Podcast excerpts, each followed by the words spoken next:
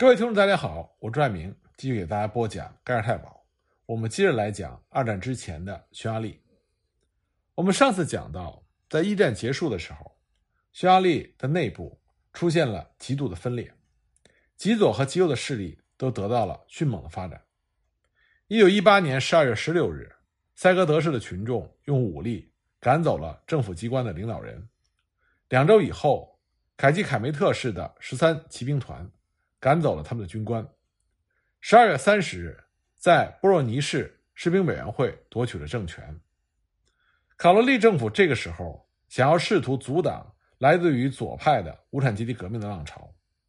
但是到底以什么方式来保卫资产阶级民主这个中心问题，就出现了各种不同的意见。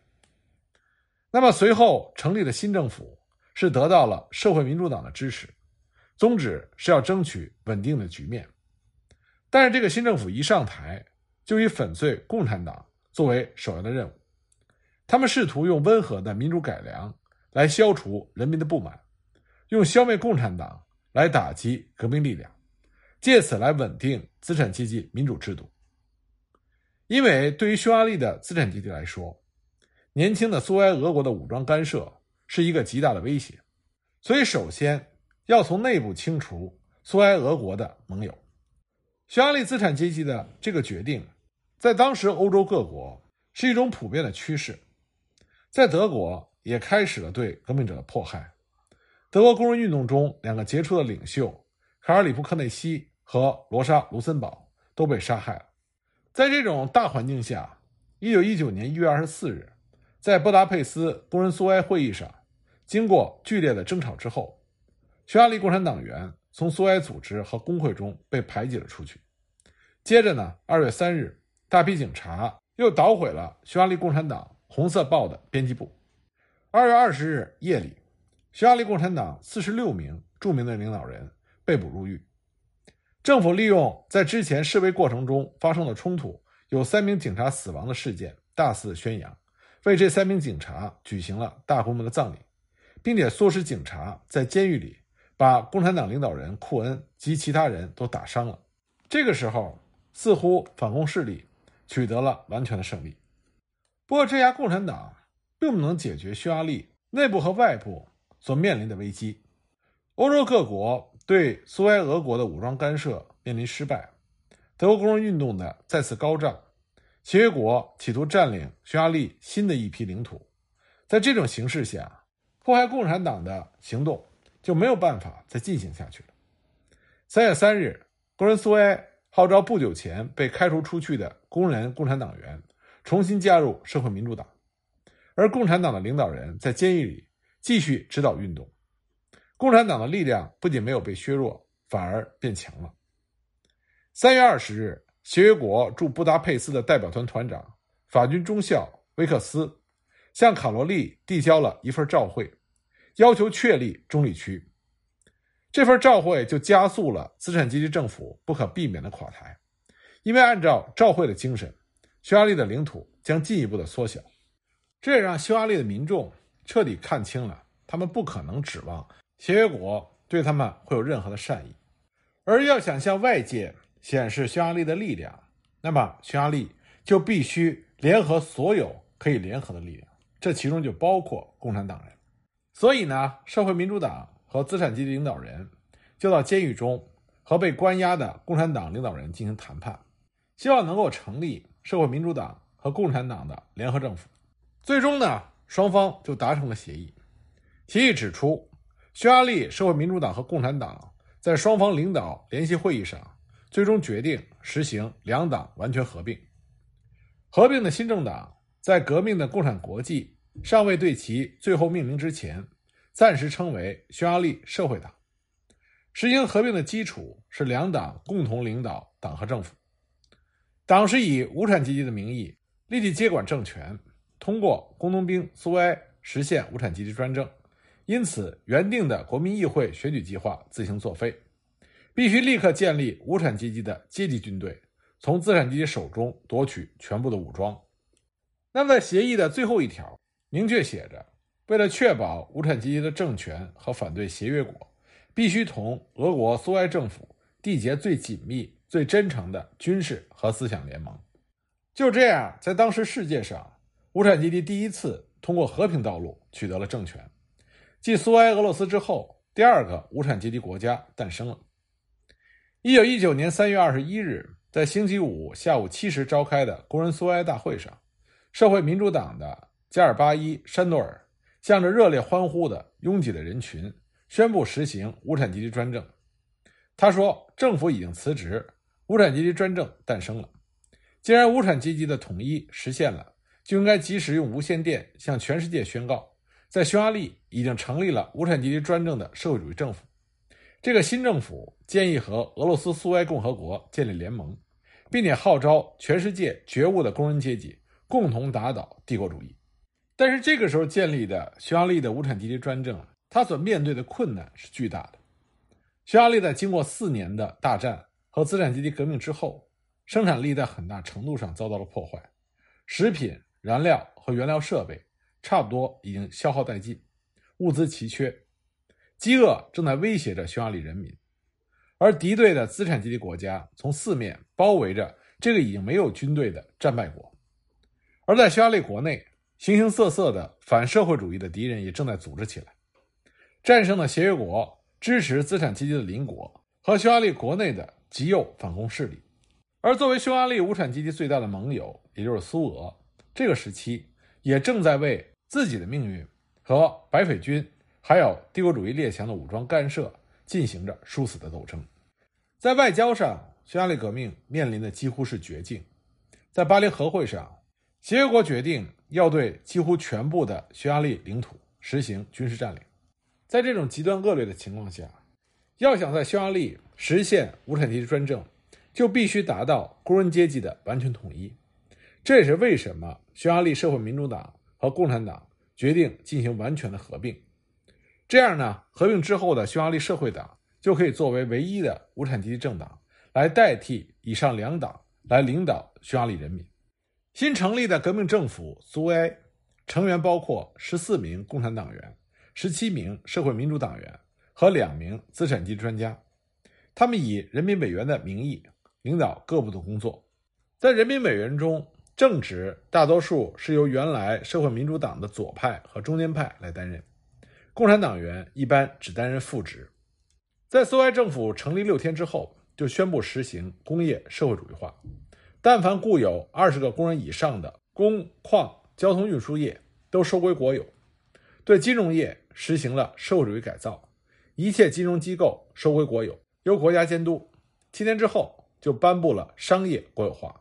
企业由生产委员领导，由企业工人选出的工人苏维埃负责组织和监督生产。五月二十日成立的国民经济委员会负责领导和协调全国的生产。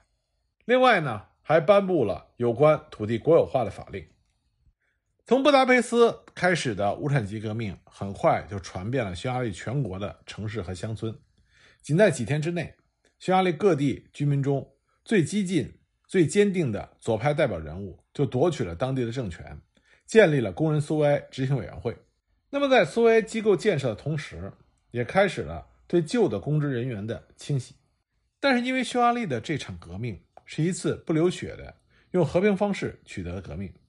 所以呢。这些政权的新的领导人认为，必须通过和平的、逐步过渡的方式来完成政权的建立，所以只有很少一部分旧的人员被驱逐，而选派了许多工人充当机关工作人员，和旧的人员一起工作。旧警察和宪兵中的相当一部分人也被保留了下来。这就造成在行政部门中，工作人员很自然地分成了两部分，一部分是熟悉业务。但是消极怠工的旧人员，另外一部分呢，则是不熟悉业务，但是忠于革命、有着工作热情的新干部。这种措施的本意本来是好的，但是最后就会被旧的人员搞得面目全非，暗地里捣鬼的人层出不穷，紧张的空气不断的增长，而政府中的这种内耗，也造成了群众对新政府不满情绪在迅速的上升。为了镇压国内的敌人。新的苏维埃政府在三月二十五日建立了红军，并且成立了红色警卫队来代替旧警察和宪兵，此外呢，还建立了革命法庭。不过，匈牙利无产阶级专政的建立就打乱了欧洲其他国家为了扼杀红色苏俄的行动部署，所以呢，他们就立即改变了部署，加强了罗马尼亚和捷克的反共军队，以便在需要的时候对苏维埃匈牙利实行军事封锁，来扼杀匈牙利的无产阶级专政。不过，由于英美和法国之间的矛盾，他们不希望协约国采取公开的武装干涉，因为这样将有利于拥有欧洲最大军队的法国。英国和美国试图用和平的方式来颠覆匈牙利的苏维埃政权，而法国呢，则策动了罗马尼亚贵族军向几乎没有军队的匈牙利发起了武装干涉。四月十六日，罗马尼亚军以三倍优势的兵力。越过了军事分界线，四天之后进驻纳基瓦劳德市，四月二十三日又占领了德布勒森市，四月底已经完成了对匈牙利苏维埃共和国的包围之势。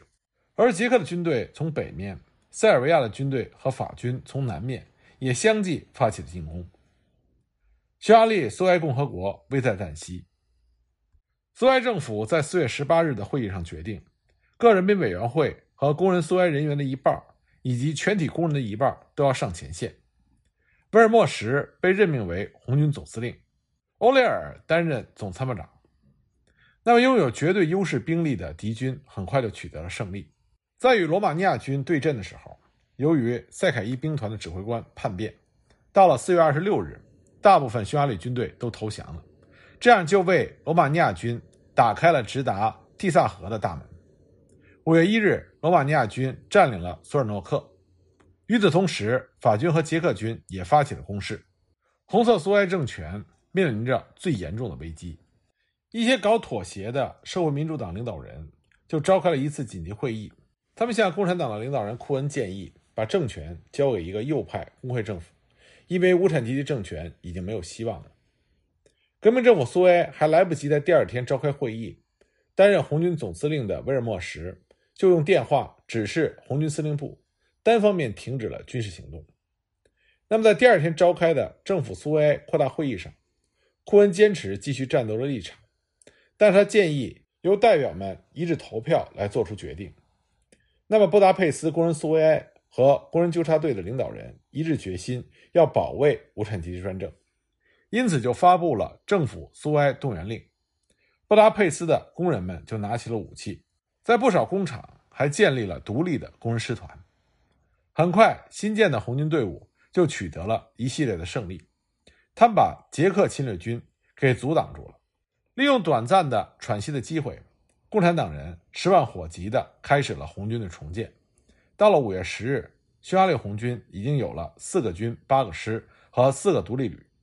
根据参谋长欧列尔所制定的计划，红军在五月二十日开始了大规模的反攻。目的是除了收复北方的工业区之外，还要将捷克和罗马尼亚的侵略军分而战胜。那么，在接下来的一段时间里，红军的确取得了一些胜利，这使得局势得到了缓解。那么，在这种情况下，协约国就改变了策略。六月十三日，法国总理、巴黎和会主席克雷孟梭向匈牙利苏维埃共和国政府发出了照会。这个照会概述了签订合约以后。匈牙利大致上的疆界，同时要求在北方战线的红军立刻停止进攻，撤回原地。与此同时呢，协约国一方答应把罗马尼亚军占领的蒂萨河以东的地区让出来。无产阶级政府在当时非常困难的情况下，没有得到任何保证，就决定接受克雷孟梭的建议。虽然列宁在电报中曾经警告库恩说：“你们开始和协约国谈判当然是对的。”应该开始进行谈判，务须利用一切哪怕可以争得暂时的停战或者和平的可能性，以便使你们的人民得到休息。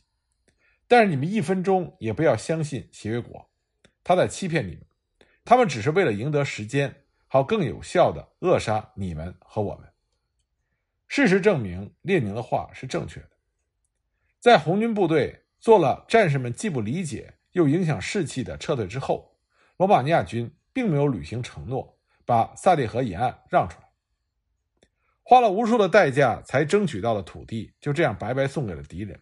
这对于人民的情绪是一个很大的打击。因此，很快在匈牙利就发生了铁路工人罢工，继而在全国其他地方发生了富农的骚乱。一贯动摇的小资产阶级感到无产阶级政权正在被削弱，所以开始转向反革命的一边。由于没有能够实现土地分配而失望的农民，也逐渐离开了工人阶级。在这种形势下，六月十二日到十三日召开的党代表大会上，共产党和社会民主党右派之间就对资产阶级的斗争问题爆发了尖锐的冲突。面对着国内外敌对势力巨大的压力，社会民主党的右派。认为时机已到，所以他们主张对资产阶级要实行温和的政策，试图把共产党员从政府的领导中排挤出去。